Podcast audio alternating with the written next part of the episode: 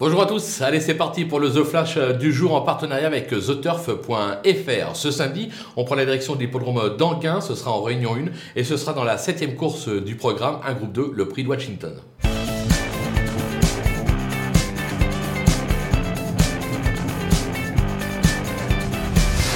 Dans cette épreuve, on va tenter un The 4. Euh, on va s'appuyer sur le champion de Philippe Allaire, le numéro 2, Onek, euh, qui vient de faire une très grosse impression euh, sur cette même distance dans un groupe 2. C'était sur l'hippodrome de la Capelle. Une confirmation de sa part est tout simplement attendue. Derrière, parmi les trois basirs de la course, je vais plébisciter en premier le numéro 6, Élite de Beaufour, qui n'a encore jamais connu la défaite sur cette piste. De plus, le patron est aux commandes, Jean-Michel Bazir, autant dire que difficile de ne pas lui faire confiance. On va se méfier également du numéro 7, Violetto Jet, qui s'est classé deuxième de cette épreuve en 2020 et troisième l'an dernier. Drivé en confiance par un certain Franck Nivard, il ne faudrait pas négliger sa candidature. On tente donc un The 4 euh, avec euh, trois bases et derrière on glisse tout le monde comme d'habitude. Et surtout, n'oubliez pas, si vous n'avez pas encore de compte sur theturf.fr, profitez du code promo FlashTurf pour aller en ouvrir un. À la clé, un petit bonus de 250 euros. À vous de jouer!